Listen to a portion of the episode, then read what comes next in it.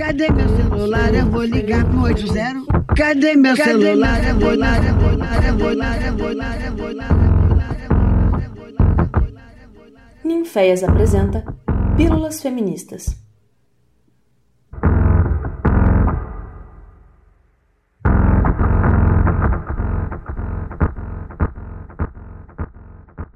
Olá, tudo bem?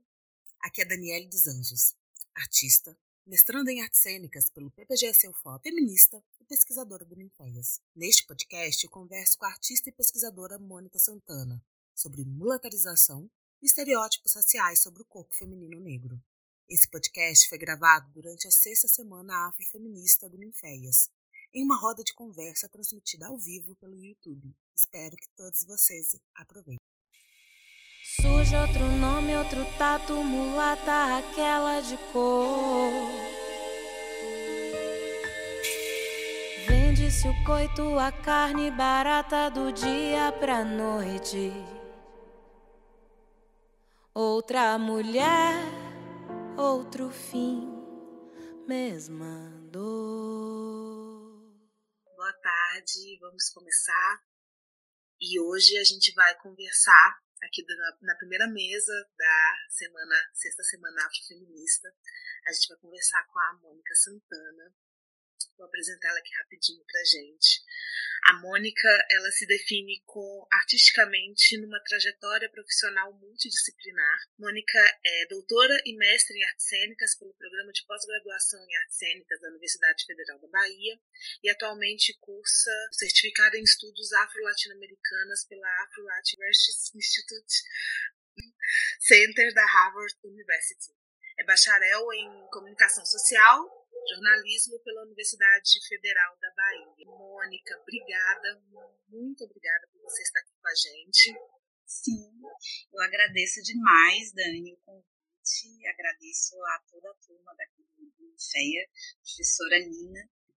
Cristo uma mulata é um trabalho cujo processo de gestação foi em 2015. 2014 foi o processo de algumas leituras, também em 2015, processo de ensaio e estreia esse trabalho ele teve uma série de desdobramentos, possibilidade de circulação, e ele compõe o corpus da minha tese. Eu vou compartilhar alguns pontos da minha tese que está disponível no repositório da UFLA. Vocês conseguem baixar, ler. Quer colar, quer pagar pra ver, pode crer. Tem que saber chegar. Só quem é de lá pode entender. Brasilândia não é Disneylândia. A maior malandragem é viver, proceder. Respeito é um bom lugar de lá pode entender. Brasilândia. Quando eu estava começando meu mestrado, foi lá em Artes Cênicas, aqui na Bahia, é, eu pesquisei a obra de Clarice Lispector, as feições do meu corpo da obra de Clarice Lispector. Chegou um ponto que eu comecei a me inquietar sobre o meu corpo negro, falando de determinados textos de Clarice Lispector. Um texto específico que é um livro chamado Uma Aprendizagem, ou Livro dos Prazeres. Então eu comecei a tomar posse de algumas leituras é, sobre o corpo negro. E lá pelas tantas, nas buscas da vida, caiu na, na minha mão um texto do campo das ciências sociais de uma socióloga chamada Sônia Maria Giacometti. E o texto dela não é um texto novo, foi um artigo, acho que era da tese dela, né, no final dos anos 90, assim, mas ela pesquisou, o nome do texto é Mulatas Profissionais. Solange, é, professora Solange pesquisou um curso que existia no Rio de Janeiro de formação de mulatas profissionais, era um curso oferecido pelo Sistema S. E o queixo caiu. Porque para mim, na Bahia, aqui na Bahia, a gente, a gente não tem nenhuma formação parecida. Então eu fiquei chocada de existir uma formação de mulatas. Né? O que é essa formação? No texto de Solange, vai mostrando, claro, o conteúdo programático, então envolvia receptivo, etiqueta, noções de inglês. É to, todo um, um, uma atividade focada em atender ao turismo e ser bonito. E ela entrevistava, ela entrevistou uma série de das, das mulheres que estavam em formação. Mulheres falavam entre as competências de ser simpática, de ser gentil, de receber bem as pessoas, servir bem, estava ser bonita, ser gostosa, exuberante, mas não ser prostituta, delimitar isso. Né? Elas tinham uma necessidade o tempo todo de provar que não eram prostitutas. Esse texto bugou minha cabeça. Eu pensei, vou, vou concluir minha dissertação com esse tema aqui, mas isso aqui eu preciso guardar. Como eu disse no início, essa obra ela vem com uma série de incômodos no desenvolvimento da minha tese eu entendi que esses incômodos vieram desde eu sou um tipo de corpo que é chamado de sarará, chama negra clara, que o tempo todo vou estar em relação com os diferentes grupos e sofrendo esses estranhamentos da relação. Estou entre as mulheres negras com as mulheres negras mais escuras, eu vou ser lida de um modo, quando eu estou entre pessoas brancas, eu vou ser lida de um modo.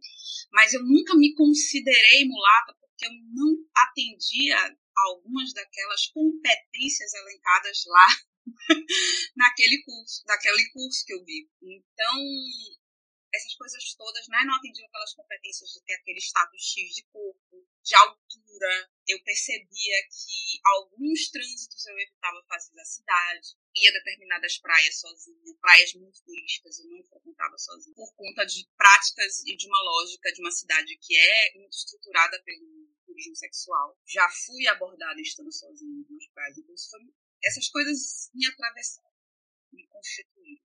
E essa obra veio para falar dessas urgências, entendendo que essas, esses incômodos não eram incômodos isolados meus. Eu tinha entendimento que esses incômodos são incômodos de nós mulheres negras. E nisso eu fui buscar leituras. Primeira, a de saída foi essa leitura desse texto, dessa socióloga, mas o encontro com, principalmente Pele Negra, Máscaras Brancas, foi muito importante, né, fãs no início do desenvolvimento do trabalho, as leituras de Benjamin Munga, sobre mestiçagem, discussões que eu Stuart Hall foi um autor que, que, sempre que me acompanhou muito e povoou o trabalho. E Foucault, importante dizer que o título vem de um diálogo com o Samuel Cachimbo, de querer fazer uma discussão sobre representação. Isso no Amulato é um trabalho que a gente, eu vou procurar fazer essa discussão sobre representação, onde apresento imagens. Naquele momento, eu estava trabalhando por não ter conhecimento, não tinha lido ainda Patrícia Hill Collins, eu li muito depois, e ter acesso muito depois ao conceito de imagens de controle da socióloga Patrícia Hill Collins.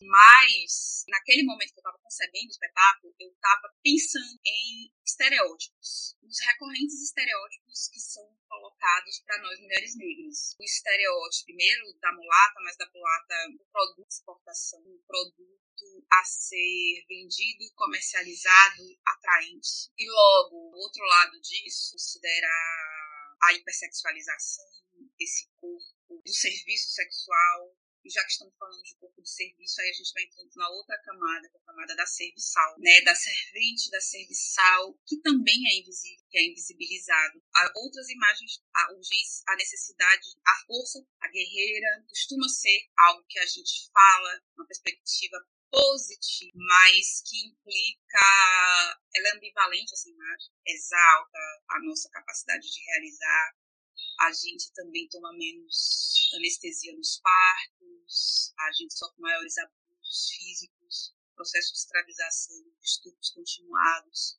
da, da, a dupla jornada, né, as, as duplas, triplas jornadas de trabalho, seja no processo da escravização, seja no pós-abolição, o corpo de nós mulheres negras foram submetidos, foram em nome dessa força, dessa noção de força.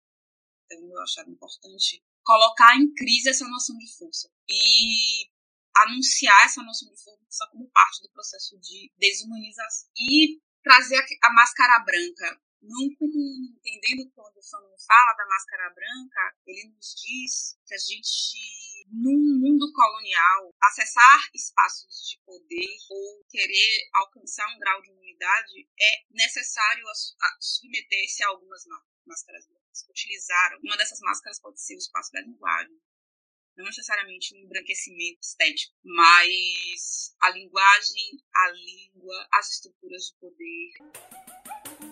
Antes de eu agradecer a Deus, eu preciso agradecer a quem me deu Deus, né? Um Deus único, um Deus de fé, um Deus loiro, né?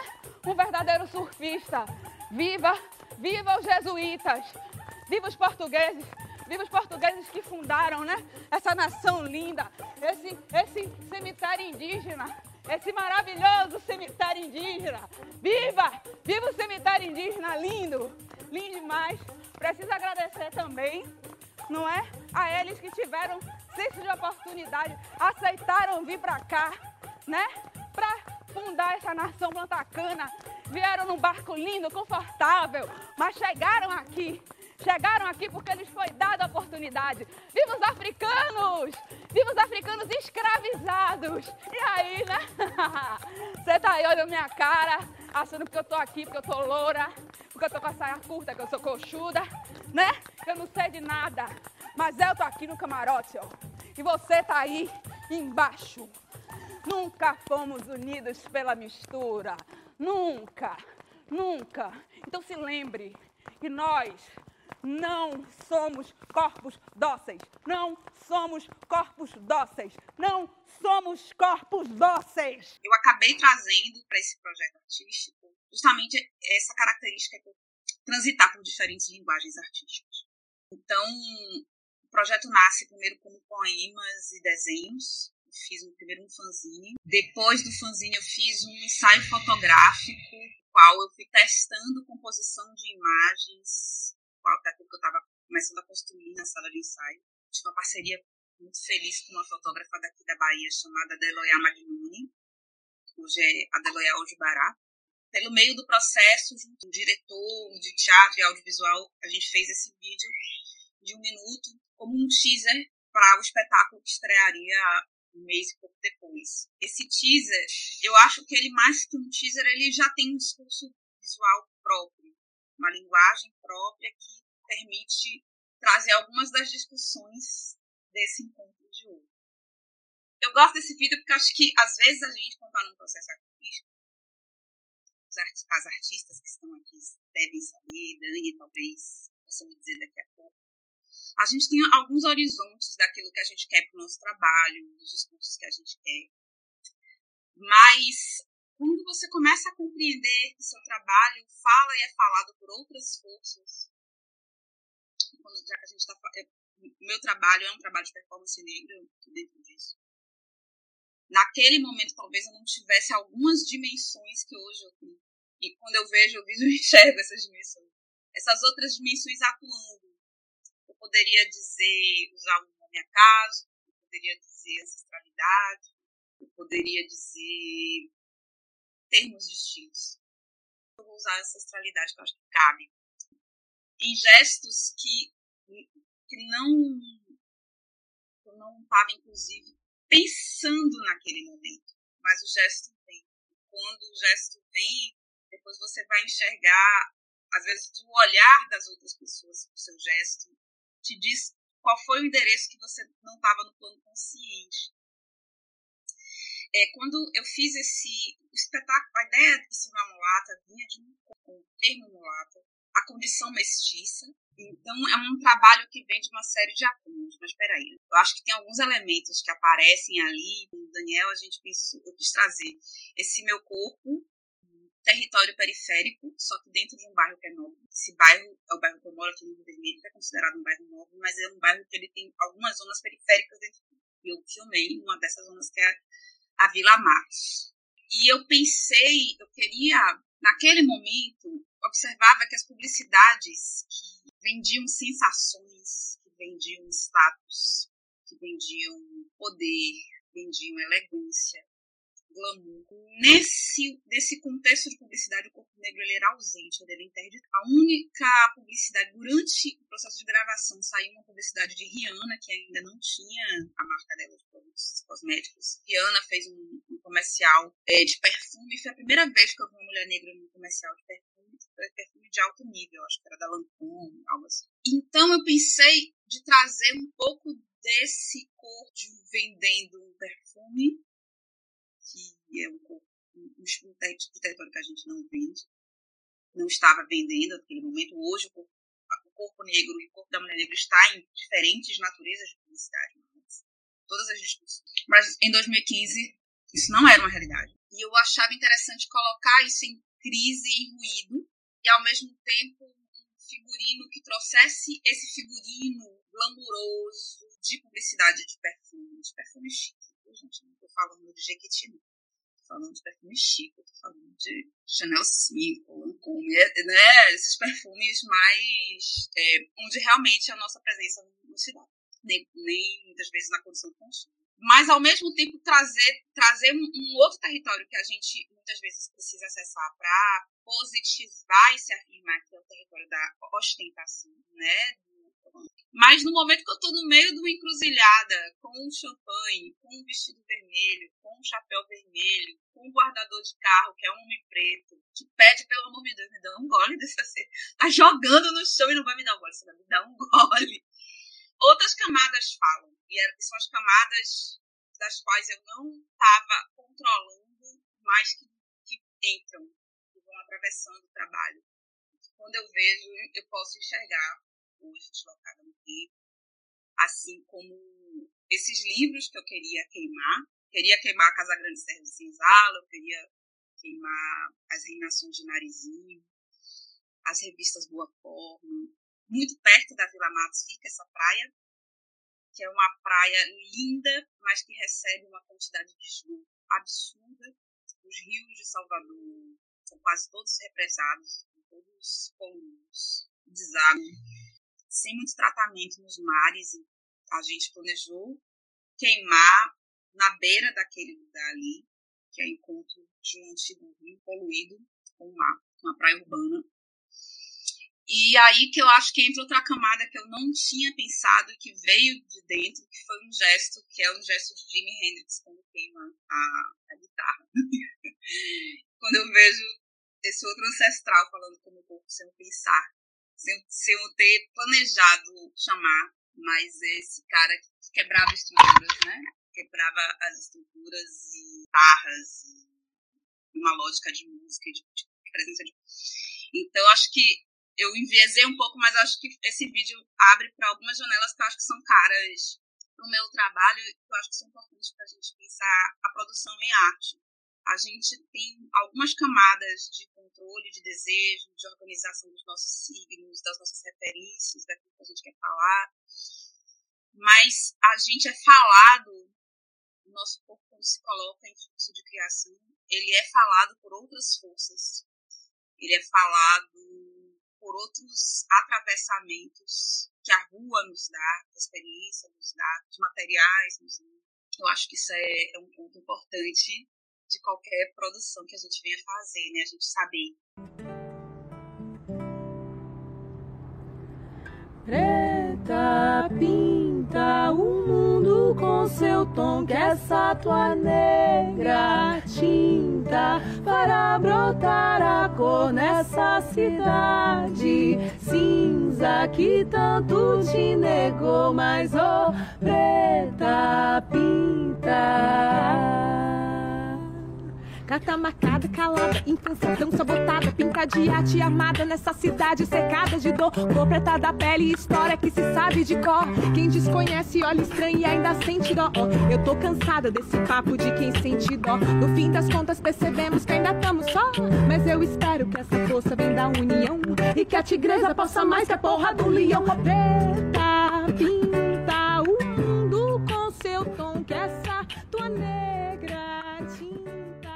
e aí eu vou aproveitar, deixa. Eu queria que você falasse um pouquinho sobre o amor. Você também é um próximo trabalho que você tem, né? Isso. Pois então, tinha lido lá Bell Hooks, né?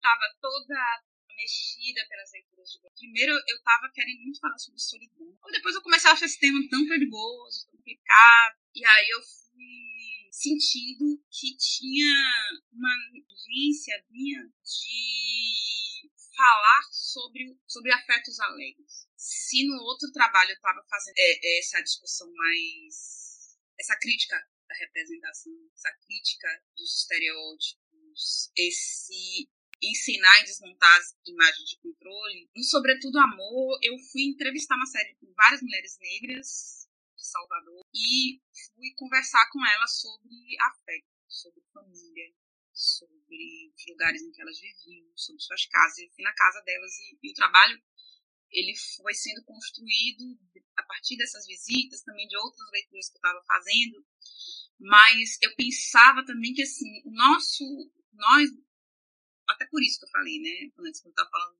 da, da constância de uma representação X, principalmente teledramaturgia, ou mesmo obras dramáticas de teatro, muito frequentemente a presença da mulher negra, ela está na casa do outro, ela está ali servindo. A gente não costuma ver a casa das mulheres na dramaturgia, assim, né, colocada assim, ou na teledramaturgia, mesmo no cinema. Né? Hoje, por termos mais dramaturgas, dramaturgos, roteiristas, diretoras, diretores, a gente está fazendo essa mudança, mas isso é muito recente. Então, eu queria alterar o lugar, queria trazer para dentro da casa, eu queria fazer uma, uma, um olhar para a pessoa, queria falar sobre afeto, sobre acolher-se.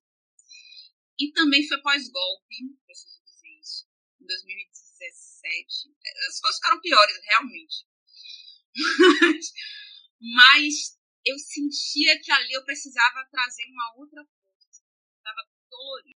E aí foi isso. E era isso, assim, eu acho, tanto quanto a raiva, eu acho que o amor, ele é uma potência. Ele é uma potência movimento. É, a gente faz muita coisa por amor. E se a gente for olhar, muita, as pessoas que nos amaram fizeram muitas coisas. E a gente só existe enquanto espécie, né? Nós humanos, por viver em comunidade, né? É isso, eu acho o amor uma potência. Não esse amor piegas, mas o amor forte. Ele nos faz fazer muita coisa, a gente sabe disso. Gente, bom, eu vou encerrar. Primeiro eu quero agradecer muitíssimo a Mônica. Nossa, que, que maravilha te ouvir, que, que prazer te conhecer. Que prazer estar aqui, que você pode estar aqui com a gente. É, eu queria que você falasse assim, as próximas coisas que a gente pode te ver, trabalhos em cartaz, se você quiser dar um recado. Então, um recado. Eu, esse ano foi um ano, apesar dos pesares, né? A gente teve, enfim, esses últimos anos, dois anos difíceis que tivemos, mas por outro lado, me possibilitaram produzir algumas coisas. E eu acho que vocês conseguem acessá-las facilmente. E o endereço do site é que ele funciona assim meio como esse hub para acessar as outras as coisas. Então tem um livro sobre o luto, escrevi sobre o processo de perder minha mãe, junto com uma outra amiga que perdeu sua mãe em 2020 e o substantivo luto está disponível para download, vocês conseguem ler, é um livro de crônicas, não é dramaturgia mas são textos, embora o tema seja pesado, mas nós conseguimos, eu acho que escrever de um jeito que possa entender a produção de escrita como lugar também de transformação, de transmutar as nossas dores, né? Se curar através das, das dores, escrita como uma medicina. E eu acho que é um livro fácil, apesar do tema. O substantivo está disponível gratuitamente. E tem no canal vocês conseguem acessar podcasts. Eu fiz uma série de podcasts recentemente. É, podcast é, se chama Love Story, sobre. É para ser comédia mesmo, é para nós mulheres rirmos das circunstâncias que às vezes não são tão visíveis, mas a gente consegue rir da vida de uma mulher preta e hétero, e é, é ficção, mas é divertido, são leves, são cinco episódios, esse podcast você encontra em todas as plataformas, Love Story. E tem um outro produto que aí já é mais, é, que são dois textos meus que foram ensinados também no formato de podcast, que é no projeto Teatro para. São produtos que vocês conseguem acessar aí. E é isso, agora eu tô começando uma dramaturgia lá para novembro estreia em São Paulo, uma pesquisa sobre a Revolução dos Búzios. Ainda é só isso que dá para anunciar por agora, mas datas e tudo nas redes a gente vai compartilhar. Ai, obrigada, vamos ficar de olhos. Eu já adorei, vou procurar os podcasts todos. Muito obrigada por estar aqui com a gente. Bom, gente, e é isso. Obrigada a todos. Obrigada, Mônica, de coração.